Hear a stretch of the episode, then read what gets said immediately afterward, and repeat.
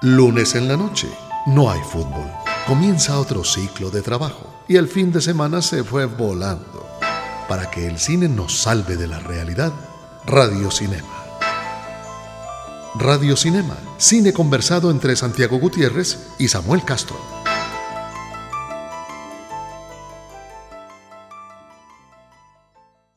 ¿De qué están hechas las pesadillas? Esa podría ser eh, la frase inicial de la biografía de la persona de la que vamos a hablar hoy.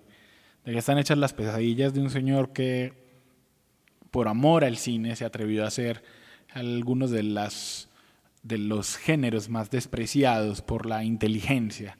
Y sin embargo, a través de sus obras, logró influir en la cultura pop mucho más de lo que probablemente la gran mayoría de em, autores de cine artístico lo han logrado, porque hoy referenciamos varias de sus películas para hablar de nuestros miedos, para hablar de lo que nos pasa, porque creó personajes em, que van a perdurar en la memoria de todos. Hoy, precisamente, vamos a hacer un homenaje tardío, póstumo, eh, a un señor que fue capaz de trabajar con eso de lo que están hechos las pesadillas. Vamos a hablar del señor Wes Craven. Nos hacen reír, soñar y llorar. Aún así, no los conocemos. Personajes del cine en Radio Cinema. Santiago, espero que estés dispuesto a recibir en el Twitter los regaños que vamos a seguramente a tener de varios, de varios oyentes, porque eh, em, en vez de empezar, digamos, nuestros, eh, nuestros capítulos biográficos de este año de directores con, no sé, con un Spielberg, con un Scorsese, con, digamos, como con las elecciones obvias, nos da por hablar de del hombre, de este hombre que hizo puro serie B, puro cine del despreciado de, de, Wes Craven. Espero que tu Twitter, que ¿cuál es que es? San Gutiérrez J. Ok, el mío es Samuel Escritor. Estén preparados para todos esos regaños, pero también pueden regañar a la emisora si nos quieren hacer echar. El Twitter de la cámara F, de la, de la emisora de la cámara es arroba cámara FM y el Twitter del programa es arroba FM Radio Cinema. Wes Craven, Santiago. Wes Craven eh, es tan importante lo que hizo que su nombre me parece que no es conocido por muchas personas. Nadie, nadie, cuando digamos qué cosas dirigió, la gente va a decir, ¡ay! ¿Con qué era él? Bueno, a pesar de que se convirtió en una marca registrada para un género, como estás diciendo, que es este terror eh, eh, de que fue, digamos, una generación que tal vez estaría con Cronenberg y Carpenter, que, armaron como esa trilogía que a finales de los 70 y los 80 eh, posicionaron un género que hasta el momento eh, había este va y viene realmente. El cine de terror va y viene, porque, digamos, apela mucho a la inocencia de la gente. Entonces, cuando la gente ya no, no le come, o sea, hubo un tiempo que era tenebroso. Eh, eh, los vampiros, digamos. Entonces, sí, hasta que alguien hace Moonlight. Exacto, entonces. Y entonces los vampiros pasan a ser estos héroes románticos y adolescentes. Sí, y, ya, y ya, digamos, no, no resultaban tan creíbles. Hay que ir un poco más allá. Entonces, eh, digamos, la primera virtud de Craven como director es que llevó un poco más allá el cine con imágenes explícitas que generaban realmente miedo para la época. Hoy se ve un poco hasta humorística realmente. Naif. Sí, naif, sí. Pero, pero en, su momento, en su momento fue algo eh, rompedor, aunque no me gustó mucho ese adjetivo. Nace Wes Craven el 2 de agosto de 1939. Ajá. Eso lo que muestra es que también no fue el típico voy a dirigir joven porque tengo eh, dinero. No, él se la tuvo que luchar porque no es, no es fácil, digamos, para alguien, además que no nace en una meca del cine. Es decir, es más fácil meterte a una carrera artística si naciste en California, si naciste en Nueva York, pero nace en Cleveland, Ohio, eh, que es, digamos, el, el medio oeste. Sí, sí como el medio oeste norteamericano, que no es precisamente cuna de mucha gente del cine. eh, es hijo eh, de una familia bautista o baptista estricta. Me parece que mucho de los miedos que desarrolla, es decir, si el erotismo es hijo del catolicismo, digamos que las películas de terror vienen de, o podrían venir, estoy teorizando. Sí, sí, aquí esta teoría estoy, viendo hacia dónde va. Estoy teorizando acá.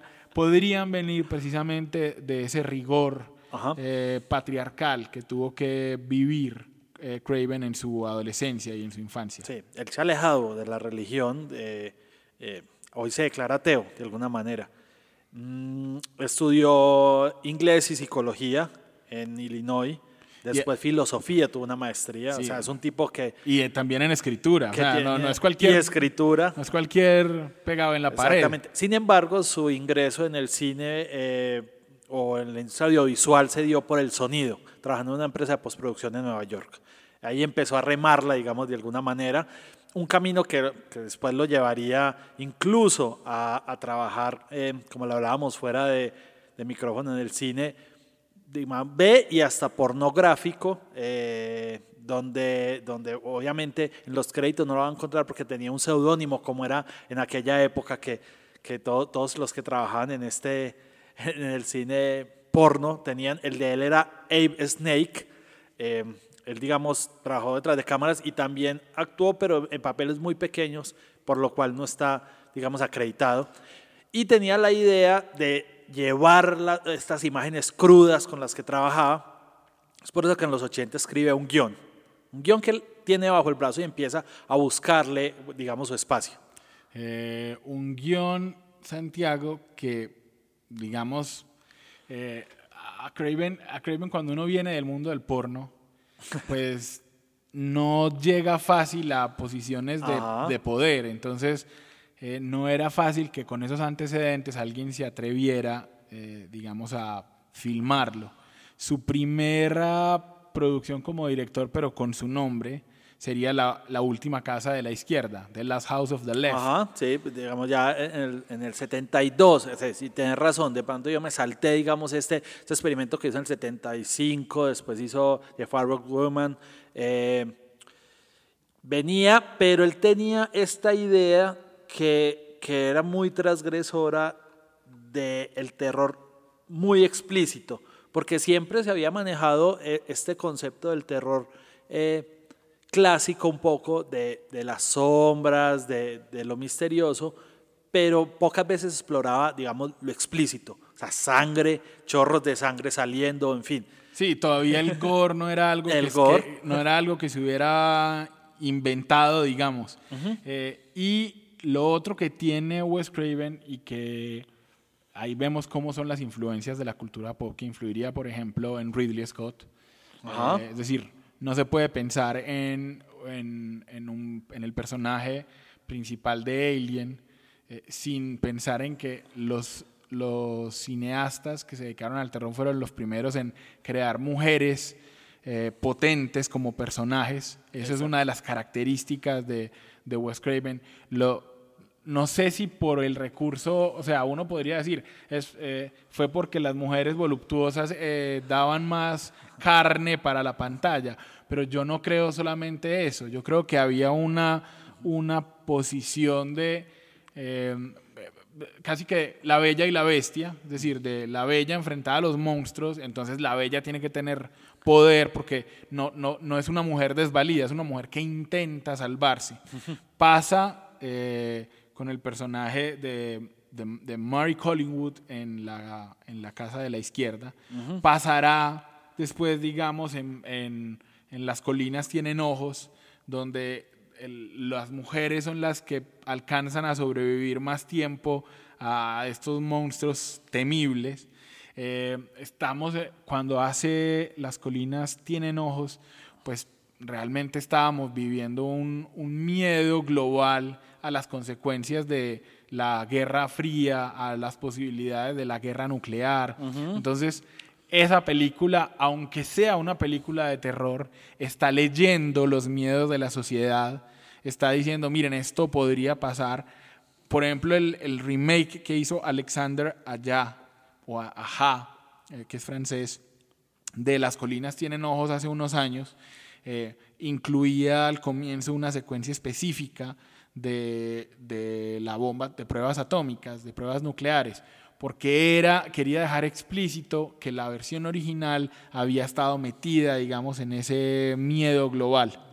Pero haría, sobre todo, eh, Wes Craven, una película que rompería, digamos, de muchas maneras los moldes de Hollywood. Una película que, a pesar de que los geeks reconozcan como uno de los primeros papeles de Johnny Depp, en realidad es mucho más importante que eso. De esa película vamos a hablar unos minutos. Se ganaron su lugar en nuestra memoria y en la historia del cine. Clásicos de ayer y de hoy en Radio Cinema. Sí, seguramente va a haber hordas de oyentes que nos van a regañar por decir que Pesadilla sin fin o A Nightmare, A Nightmare on Elm Street, que es el título original, es un nuevo clásico. Pero, Santiago, defendámoslo entre los dos, es una posición que creo que compartimos. Sí, no, claramente lo, lo que decimos, ¿qué es un clásico al final? Es, digamos, lo que queda en la memoria colectiva. Y si algo eh, es parte de la memoria de, de una época y ha trascendido, es Freddy Krueger y, digamos, e, e, este desarrollo de la película, que además fue muy fuerte para el negro y para directores posteriores. O sea, la narrativa que se ve en esta película influencia directamente a un Tarantino, a un Robert Rodríguez claramente, a esa línea de dirección que se vieron muy influenciados por el cine B, donde esta película la lleva de un poquito el ostracismo a, a que sea realmente taquillero. Wes Craven se convierte en un tipo taquillero y, y se dio un, un desarrollo muy ochentero que era hacer las secuelas. Entonces, allá sí fue se volviendo una franquicia multimillonaria. Pero yo quería destacar, Santiago, varias cosas de, de, de Pesadilla sin fin. Yo quería destacar, por ejemplo, que la idea en sí misma es muy poderosa y muy original. Ajá. O sea, eh, si la recuerdan, los que no la hayan visto, busquen la original, no los remakes, busquen la original. Eh, la idea era que los adolescentes no podían quedarse dormidos porque en el reino de los sueños está Freddy Krueger que les, que les podía, digamos, hacer daño cuando se dormían. Entonces parte de la angustia de ellos era tratar de estar despiertos para no encontrarse con Freddy. Y varias veces en la película jugaban con ¿estamos despiertos o estamos dormidos? ¿Esto es un sueño o es realidad? Era, era el encanto, digamos, de esa narración que como vos decís, ha influido en muchos directores, uh -huh. pero también ha influido en muchas tramas. O sea, por ponerles un ejemplo, a mí me parece que, que ¿cómo se llamaba la película de Christopher Nolan? La de, la de las distintas capas de los sueños. Inception. Inception. Uh -huh. Inception es una idea uh -huh. que no podría haber salido sin que esta idea de pesadilla sin fin hubiera ocurrido antes. Eh, ese tipo de cosas son las que nos hacen decir que Pesadilla sin fin es un nuevo clásico. Y claro, Robert Englund, que es el que hace Freddy Krueger, le debe la mitad de, yo no sé, de sus propiedades, de sus ingresos a Wes Craven, porque como vos decís, ¿cuántas Pesadillas sin fin se hicieron? Como cuatro, sí, antes de que hicieran la... Después hicieron un remake, él trabajó como productor, pero sí. Eh, hicieron una serie. Una serie, hay que decir, y Freddy Krueger es un personaje que también tiene un humor negro muy transgresor para los villanos de aquella época que eran, digamos, supremamente serios y trascendentales. Freddy Krueger de pronto rompe eso. Bueno, de pronto Batman lo había tenido ya con el Guasón, de pronto veo ahí una relación, pero, pero, pero en las películas de terror le da, le da este, este tinte de comedia negro, este personaje que por eso lo convirtió, digamos, en, en un ícono, porque realmente Freddy Krueger es un ícono. Después de eso, lo que vos decís, eh, el, el, el, hombre que además era un, un eh, escritor, digamos, muy profuso. Eh, hizo, cogió el filón de esto que había inventado y le dio con toda. O sea, vamos a hacer la 1, la 2, la 3. Además, era un asunto de que la hacía al año siguiente. Pesadilla sin fin. La 1 es del 84, la 2 del 85, la 3 del 87, la 4 del 88. Claro, sí, fue en los 80. Sí, digamos la gran venta, la, la gran ventaja, podría decir, que tuvo Wes Craven, además de, de sus contemporáneos del género incluso, es que él tiene un, un segundo filón años después que encuentra casi que parodiándose a sí mismo un No, poco. sin, sin el casi. Sin el casi. O sea, es tan inteligente, era tan inteligente Wes Craven. Mejor dicho, no. Vamos a hacer una pequeña separación porque esto merece que hablemos de él con, con, digamos, con una fanfarria antes para hablar de cómo Wes Craven es tan autor que fue capaz de coger sus mismos clichés, Ajá. burlarse de ellos y crear otra franquicia. Nunca serán clásicos, pero tienen algo que las hace inolvidables. La videoteca de Radio Cinema. Supongo, Santiago, que te estás refiriendo a Scream.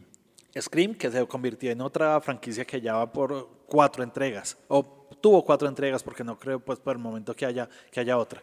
Eh, claro, creo que pocos directores han- ah, pueden decir eso en la historia del cine, agarrar sus clichés, los que él mismo estableció, parodiarlos, renovarlos, hacerlos actuales y generar otro filón y, y reinventar el género o, o- o reflotarlo más bien, Sí. más que reinventarlo. Sí, el, el- el auge. de- hoy vimos un terror de cosas sobrenaturales, un terror nuevamente que, a mí me gusta, un terror serio, pero digamos que en los noventas, eh, a finales de los noventas, vivimos una especie de terror gracioso, Ajá. de terror adolescente. Exacto. Era ese terror se hizo gracias a Scream.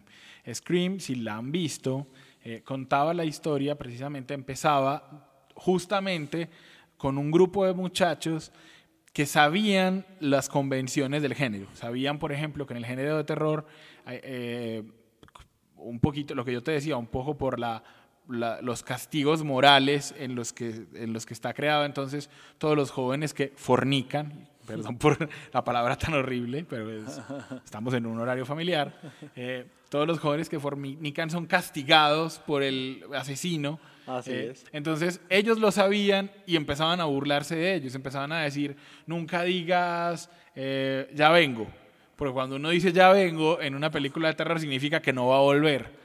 Y toda la primera secuencia de la película era con ellos burlándose de eso.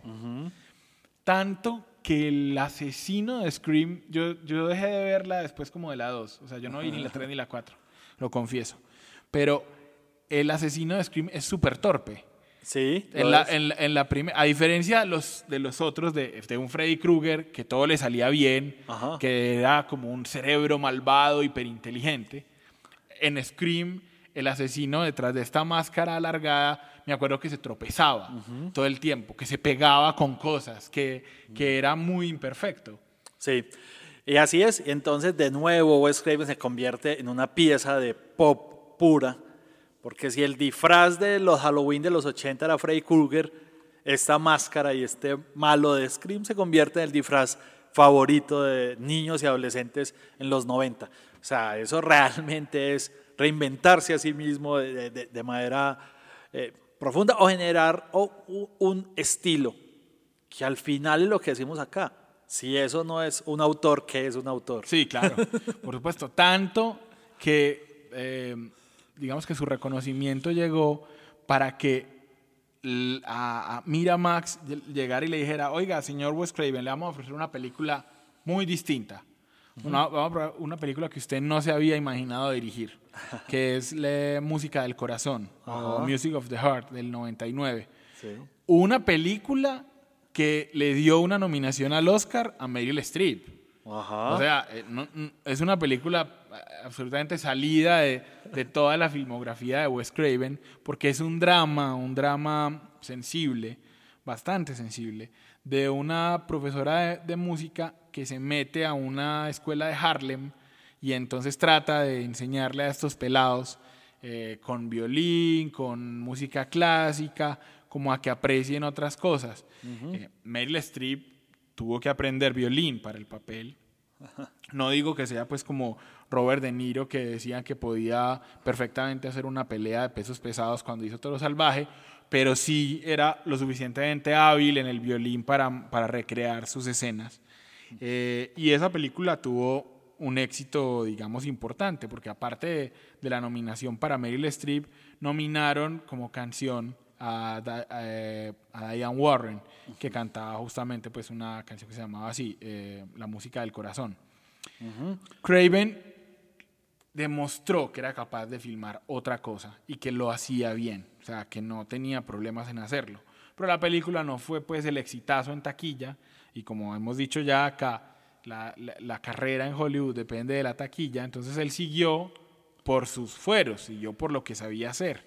Eh, lo llaman, si ustedes recuerdan, para que vean que la influencia de Craven se dio incluso hasta el otro lado del Atlántico, lo llaman para que sea uno de los directores de uno de los segmentos de Paris Jetem, ese segmento de vampiros que hay en, en Père Lachaise, si se acuerdan, mejor dicho, el cementerio de Père Lachaise es uno de los cementerios más famosos de París, entonces por eso él dirige ese segmento, que es uno de mis favoritos, debo decirlo, uno de mis favoritos de esa película. Eh, y luego eh, haría, digamos, otras versiones de, eh, escribiría Las colinas tienen ojos 2, volvería a hacer el remake de La última casa de la izquierda, digamos, como escribiendo y como consultor. Le, él le, siguió sacando, digamos, jugo a lo que sabía hacer. Hizo una película, ¿te acordás? Santiago una que se llamaba Red Eye, de un secuestro, digamos, que era muy inteligente porque la premisa también era inteligente, era un secuestro como medio a lo Hitchcock, pero dentro de un vuelo. Eh, y, Cillian Murphy era un personaje que no sabíamos si era el bueno o el malo hasta mucho después. Y, y luego, por desgracia, Craven pues ya era un señor de, de edad, eh, y empieza a enfermarse, empieza a desmejorar en su salud, eh, hasta que finalmente eh, muere, la muerte de, él fue hace que dos años, menos de dos años, como el, aquí voy a buscar, como en agosto del 2015. Craven, yo lo que diría es que Craven es un personaje indispensable del cine pop. Sin duda alguna, y pues muestra ello también es que personajes como Johnny Depp, Sharon Stone, Bruce Willis le den sus primeros, o sea, estamos hablando de verdaderos íconos del cine de, 80 y 90. Eh, fue su momento de mayor esplendor. Sin embargo, lo que hemos hablado, su influencia y su marca todavía pasarán generaciones para que siga decantándose. Eh, sí, yo diría finalmente que Craven es la prueba de que uno no necesariamente necesita hacer el cine que aprecien los festivales de cine para que al final la historia lo considere, lo ponga en su lugar justo. Eh, es la prueba también de que uno puede hacer el cine que le gusta y, y, convertirse en un autor sin necesidad de irse por las modas que premian en los festivales y demás. Es como la reivindicación del gusto personal, la reivindicación del cine malo, entre comillas, como una forma de trascender dentro del cine. Eh, vamos a precisamente a oír una cosa muy rara para esta emisora. Mejor dicho, merece, merece cortinilla. Casi nunca la usamos, escuchamos la cortinilla del soundtrack para explicar por qué vamos a oír lo que vamos a oír. El cine canta, baila y suena el soundtrack de la semana en Radio Cinema. Santiago, resulta que en esa música del corazón una de las actrices es Gloria Estefan. Sí, claro. Y como la película era, eh, tenía alumnos en Harlem, tenía unos alumnos en unos barrios donde hay latinos, pues en la, en la banda sonora de la música del corazón hay mucha salsa. No sé cuántas canciones de salsa hayan sonado en cámara FM durante los últimos años. Sé que nos están haciendo caras y todo, pero vamos a terminar con un minutico. No, no, no, no va a ser tanto ni tan horrible. Vamos a terminar con un minutico de salsa y vamos a escuchar de cubanismo, descarga de hoy, para despedirnos del el programa de hoy.